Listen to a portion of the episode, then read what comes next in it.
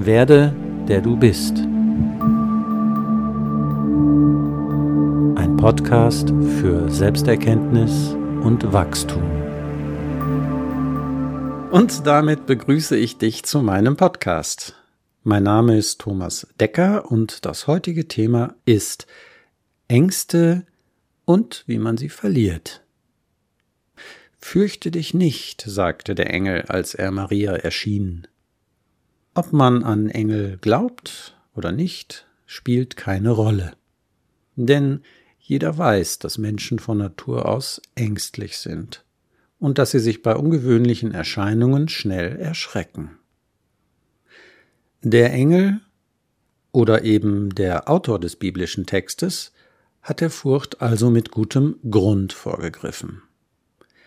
Deshalb muss ich wohl ein wenig zurückrudern. Ganz wirst du deine Ängste sicherlich nicht verlieren, aber das ist wahrscheinlich auch gut so. Aber wenn vor allem die unnötigen und irrationalen Ängste verschwinden könnten, hätte man vermutlich kein schlechteres Leben. Gerade habe ich den Satz gelesen, nicht Geld regiert die Welt, sondern die Angst. Ich weiß nicht, woher der Satz stammt, aber in dem Moment erinnerte ich mich daran, dass ich schon vor längerer Zeit gebeten worden bin, eine Podcast-Folge zum Thema Angst zu machen. Weil es ein großes Thema ist, werde ich zu bestimmten Ängsten sicher noch ein oder zwei weitere Folgen machen. Es gibt noch eine Reihe anderer Zitate über die Angst, zum Beispiel Angst essen Seele auf der Titel eines 1974 erstaufgeführten Films von Rainer Werner Fassbinder über die Ausländerproblematik. Der Titel ist schon zu einem geflügelten Wort geworden und ist sicherlich bekannter als das dazugehörige filmische Drama. Aus irgendeinem Grund hatte ich gedacht, es wäre ein afrikanisches Sprichwort. Vielleicht wird es in dem Film so behauptet. Jedenfalls ist der Satz unmittelbar einleuchtend. Eine Begleiterscheinung von Angst ist, dass das vernünftige Denken aussetzt oder zumindest deutlich erschwert wird. Jeder, der schon mal vor lauter Angst so einen Aussetzer in einer Prüfung hatte, kann das sicherlich bestätigen. Wenn die Angst die Seele auf ist, dann heißt das, dass die Angst verhindert, dass du du selbst bist. Man sagt ja auch, Angst ist kein guter Ratgeber. Ich bin da nicht vollständig anderer Meinung, aber ich sage, Angst ist überhaupt kein Ratgeber, denn Angst macht dumm. Man kann Menschen leichter kontrollieren, wenn man es schafft, ihnen Angst zu machen, also ihre Kritikfähigkeit zu drosseln. Freidenkende Menschen sind hingegen viel schwerer zu manipulieren. Warum das so ist, ahnst du wahrscheinlich schon. Man muss sich damit abfinden, dass Angst seit jeher in unserer Natur liegt. Die Menschen, die vor gar nichts Angst hatten, haben ihre Gene an die nachfolgenden Generationen nicht so erfolgreich weitergegeben wie die anderen. In der Evolution haben allem Anschein nach die Angsthasen gewonnen. Im Folgenden spreche ich nicht von der natürlichen, kurzen und vorübergehenden Angst, die verständlicherweise dann aufkommt, wenn man zum Beispiel von einem aggressiven, zähnefletschenden Hund angebellt wird. Ich meine jetzt diese irrationalen Ängste, die uns verfolgen, die immer wieder hochkommen, obwohl im Moment gar keine akute Gefahr vorhanden ist. Da kann der Engel reden, so viel er mag. Vielleicht haben seine Worte Maria und die Hirten ein bisschen beruhigt. Aber wenn ich an meine Erfahrung aus der Therapie denke, habe ich ein paar Zweifel. Denn wenn der Satz Fürchte dich nicht wirklich gegen die Angst helfen würde, bräuchte niemand eine Therapie gegen Angststörungen. So einfach ist es leider nicht. Man kann sozusagen mit Engelszungen reden, aber nur Worte allein, die den Kopf ansprechen, helfen so gut wie gar nichts. Zumal der Kopf ja, wie bereits angedeutet, in der Angst gar nicht vollständig online ist. Man kann das Ganze mal aus der Sicht der Hirnforschung betrachten. Die Angst kommt zwar aus dem Kopf, aber von einer Stelle, die dem willentlichen Denken und den bewussten Entscheidungen nicht direkt unterliegt. Sicherlich hast du schon von der Amygdala, dem sogenannten Mandelkern, gehört. Ich will dich nicht unnötig mit der Gehirnphysiologie langweilen, aber von dort, so sagt die Wissenschaft, kommt allem Anschein nach, unter anderem, die Angst. Die Amygdala befindet sich unterhalb der Bewusstseinsschwelle und das aus gutem Grund. Denn wenn eine gefährliche Situation entsteht, muss die Angst schnell sein, damit sie uns schützen kann. Die körperlichen Reaktionen müssen sofort zur Verfügung stehen und sollen nicht erst intellektuell sorgsam erwogen werden. Das ergibt auf jeden Fall Sinn, falls wirklich eine Gefahr vorhanden ist. Es bleibt die Tatsache übrig, dass gutes Zureden deshalb fast gar nicht gegen die Angst hilft. Ich muss dir auch die Angst nicht erklären, weil du sie wie jeder andere schon gut kennst. Sie ist ein ekelhafter Zustand. Man fühlt sich ziemlich ausgeliefert. Die Aufmerksamkeit ist auf das Angstmachende ausgerichtet. Man traut sich auch nicht recht, sich abzuwenden. Selbst wenn die Angst nur diffus ist und kein benennbares Objekt zu haben scheint, möchte man sie beinahe unablässig beobachten denn ansonsten könnte alles außer Kontrolle geraten. Besonders hinterhältig ist die Angst vor der Angst. Wie ein hypnotisiertes Kaninchen schaut man der in diesem Fall nur fiktiven Schlange in die Augen. Man kann kaum an etwas anderes denken. Aber was kannst du jetzt machen? Falls du in den letzten Minuten genau zugehört hast, dann wird sich vielleicht der Effekt eingestellt haben, dass du wieder etwas von deiner Angst im Körper fühlst, sobald du an sie denkst. Druck auf der Brust, Kloß im Hals, Herzklopfen, trockener Mund oder etwas ähnliches. Oft reicht es nämlich schon, nur an die Angst zu denken, um sie zu reaktivieren. Um zu verstehen, was du nun gegen die Angst zuverlässig tun kannst musst du verstehen, was für ein Bewusstseinszustand das überhaupt ist. Es handelt sich um ein eingeengtes Bewusstsein. Das Kaninchen, von dem ich sprach, ist hypnotisiert, aber nicht auf eine positive, befreiende Weise, wie man es aus der Hypnotherapie kennt. Man könnte die Angst als eine Art abscheulichen Trancezustand bezeichnen. Und da haben wir auch schon den Grund dafür, warum die Angst die Seele aufzuessen scheint und warum dich die Angst manipulierbar macht. Wer in Trance ist, denkt nicht mehr kritisch. Das heißt, er wägt nicht mehr das Für und Wider ab und sieht die Realität nicht mehr klar. Um herauszukommen, muss man also dasselbe tun, wie wenn man aus der Hypnose zurückkehrt. Man muss sich die physische Realität im gegenwärtigen Moment bewusst machen. Manche Therapeuten empfehlen ihren Patienten, die Dinge in ihrer Umgebung wahrzunehmen und zu benennen. Tisch, Tasse, Regal, Uhr, Tür, Rot, Grün und so weiter. Das holt einen zurück in die Gegenwart. Es ist tatsächlich eine gute Möglichkeit, um die Angst zurückzudrängen, damit ist natürlich die Ursache noch nicht behoben. Aber es kann dennoch einen günstigen Effekt auf die Angstabwehr haben.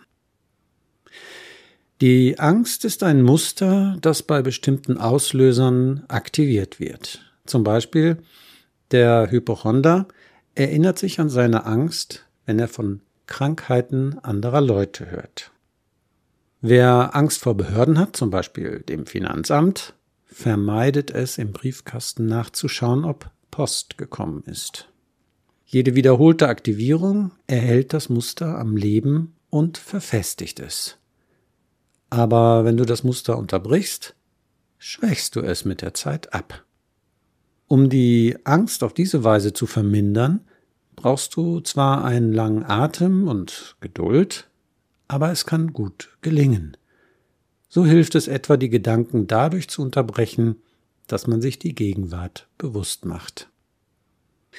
Ich persönlich hole mich in die Gegenwart zurück, indem ich meine Aufmerksamkeit auf den Atem richte und diesen ganz leicht verändere.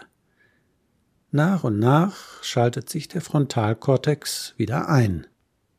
Das ist der Bereich im Gehirn, in dem Gedächtnisinhalte bewusst einbezogen und vernunftgesteuerte Entscheidungen getroffen werden. Du kannst es gleich mal ausprobieren. Falls du gerade etwas gestresst bist, wirst du sicher zumindest einen kleinen Unterschied wahrnehmen. Für diese simple Übung schließe die Augen ein wenig, so dass sie einen Spaltbreit geöffnet bleiben. Lege die Hände für einen Moment in den Schoß und richte deine Aufmerksamkeit auf den Atem. Du musst jetzt nichts weiter tun, als das Ausatmen um einige Sekunden zu verlängern. Wenn man ängstlich und gestresst ist, atmet man für gewöhnlich nicht gescheit. Man neigt dazu, nach dem Einatmen den Atem zurückzuhalten. Also versuche etwas mehr Gewicht auf das Ausatmen zu legen. Aber natürlich nicht den letzten Millimeter Luft herauspressen. Mit dem verlängerten Ausatmen signalisierst du deinem Körper, dass du entspannt bist und es keine Gefahr gibt. Du aktivierst damit deinen Parasympathikus, einen wichtigen Teil deines vegetativen Nervensystems, der für Entspannung und Erholung zuständig ist. Nachher schildere ich dir noch eine etwas ausgefeiltere Übung. Aber die Angst kann natürlich auch handfeste Ursachen haben.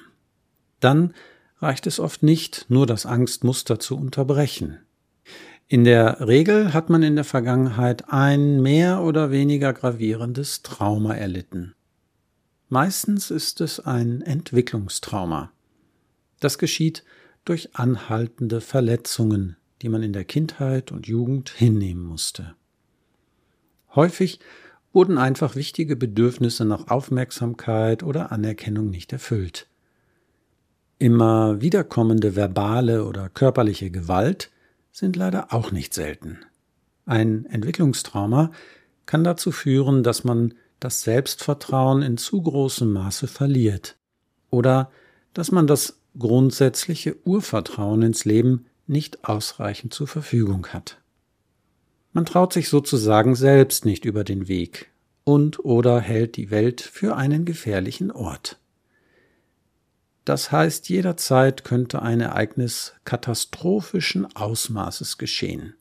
Ich werde vollständig versagen, krank werden, alles verlieren und so weiter. Die Ängste beziehen sich dann meistens auf die großen Bereiche des Lebens Krankheit, Wahnsinn, Tod, finanziellen Ruin oder totale Vereinsamung. Bei einem Schocktrauma also bei einem einzelnen verstörenden Ereignis, sind die Folgen meistens spezifischer. Es muss jedoch nicht immer die ganz große Katastrophe sein. Auch kleinere, wenig beachtete oder sogar vollständig vergessene Traumata können unangenehme Ängste nach sich ziehen. Eine meiner Klientinnen hatte zum Beispiel als kleines Kind miterlebt, wie ein Hund einen Mann in die Hand gebissen hat. Es war keine große Verletzung, aber es hat ziemlich geblutet. Sie hätte nun eine Hundephobie entwickeln können, aber ihre Angst richtete sich auf alles, was mit Blut zu tun hatte. Selbst die Nennung des Wortes Blut hat Angst und Fluchtreflexe ausgelöst. Man braucht nicht viel Fantasie, um zu verstehen, wie eine Phobie durch ein Trauma entsteht. Die Amygdala merkt sich alles, was nach Gefahr riecht. Über die Behandlung von solchen Phobien bzw. Ängsten mache ich eine eigene Folge. Neben seelischen Verletzungen gibt es noch weitere Möglichkeiten, wie Ängste sich entwickeln können. Viele Ängste lassen sich auch einfach lerntheoretisch erklären. Da hat man sich zum Beispiel die Phobie von seinem Vater abgeschaut oder die sozialen Ängste der Mutter übernommen, ohne dass man selbst ein Trauma erlitten haben muss. Du wirst mir wahrscheinlich zustimmen, wenn ich sage, dass du mehr du selbst bist, wenn du gelassen und in deinem inneren Frieden bist und keine Angst hast. Im Sinne des Werde, der du bist, wäre es also sinnvoll, die Angst so weit wie möglich einfach loszuwerden. Die biologisch sinnvolle Angst darf ja da bleiben, zum Beispiel der Respekt vor zähnefletschenden Hunden oder aggressiven Bankräubern. Aber diese Dinge spielen im Alltag ja kaum eine Rolle. Es funktioniert interessanterweise in beide Richtungen. Je mehr du der bist, der du in deinem Innersten bist und immer schon warst, umso weniger Angst ist in deinem Leben. Deshalb möchte ich dir empfehlen, genau dafür zu sorgen, dass du dich selbst erkennst und das Leuchten in deinem Inneren mehr und mehr durch die Person, die du geworden bist, hindurchscheint. Anders ausgedrückt, sorge dich nicht um dich, sondern sorge für dich. Kurt Tepperwein liebt es zu sagen, es ist doch ganz einfach, du musst dich nur daran erinnern, wer du in Wahrheit bist. Aber der charmante und kluge Herr Tepperwein hat etwas den Blickwinkel von uns Normalsterblichen verloren. So einfach ist es nämlich auch wieder nicht, sich daran zu erinnern. Aber es gibt ja eine klassische und recht zuverlässige Methode, um diese Erinnerung bzw. diese Erkenntnis zu erreichen. Und diese Methode nennt sich Meditation. Sie ist so wahnsinnig einfach, aber nicht selten ist besonders das Einfache am schwersten zu bewerkstelligen. Zur Meditation habe ich erst vor kurzem eine Podcast-Folge gemacht, die ich dir empfehle anzuhören. Es wird aber auch danach noch die eine oder andere Frage offen bleiben. Und nun die etwas ausgefeiltere Übung. Als erstes musst du natürlich irgendwie mitbekommen, dass du gerade in Sorge oder in Angst bist. Der nächste Schritt besteht darin, die Gedanken von den Emotionen zu trennen indem du den Gedanken ein klares Stopp entgegenrufst. Das funktioniert meistens deshalb ganz gut, weil es ja klar ist, dass weiteres Nachdenken an der Situation in diesem Moment nichts ändert. Das Dritte ist, dass du dich den Gefühlen in deinem Körper zuwendest. Die Gedanken haben ein bestimmtes körperliches, nicht so schönes Gefühl ausgelöst. Du brauchst bei der Betrachtung des Gefühls drei Dinge. Das Wichtigste ist, dass du dir völlig im Klaren darüber bist, dass die Gefühle zwar real sind, aber dass sie nichts über den Wahrheitsgehalt der Angst aussagen, die du fühlen kannst. Die Gefühle spiegeln nur die Qualität der Gedanken wider, also den Grad der Stressigkeit, Sie haben keine Ahnung davon, ob die Befürchtungen, mit denen du dich gerade beschäftigt hast, wahr sind oder nicht. Das zweitwichtigste ist, dass du dich nicht in das Gefühl und seine vermeintliche Bedeutung hineinziehen lässt. Steigere dich nicht erneut hinein, sondern nimm nur wahr, wie du dich fühlst. Sei wie ein interessierter, objektiver Naturforscher. Und ebenfalls wichtig ist der Atem. Atme normal weiter oder so, wie ich es schon beschrieben habe, mit etwas mehr Betonung des Ausatems. Der vierte Schritt ist, dass du damit weitermachst und dir zunehmend bewusst wirst, was jetzt in diesem Moment deine tatsächliche Wirklichkeit ist. Wende dich nach und nach mit der Wahrnehmung etwas mehr nach außen. Nimm wahr, was um dich herum ist. Was siehst du? Was hörst du? Mach dir klar, dass es in diesem Moment kein größeres Problem gibt. Höre auf, negativ über die Zukunft zu spekulieren. Zum Abschluss noch ein Zitat aus der Bibel, weil es so gut passt. Sorgt euch nicht um morgen, denn der morgige Tag wird für sich selbst sorgen. Jeder Tag hat genug eigene Plage. Matthäus 6, 35. Sei also nicht im Morgen, sondern mehr im Heute und grüble nicht über nicht existierende Möglichkeiten. In dem Bibelzitat kann das Wort sich sorgen, Merimnau, übrigens auch mit Grübeln übersetzt werden. Ich beantworte gern alle Fragen und wünsche dir Freude mit deinem zunehmend angstfreien und sorglosen Leben. Du hörtest Werde, der du bist ein Podcast für Selbsterkenntnis und Wachstum von Thomas Decker.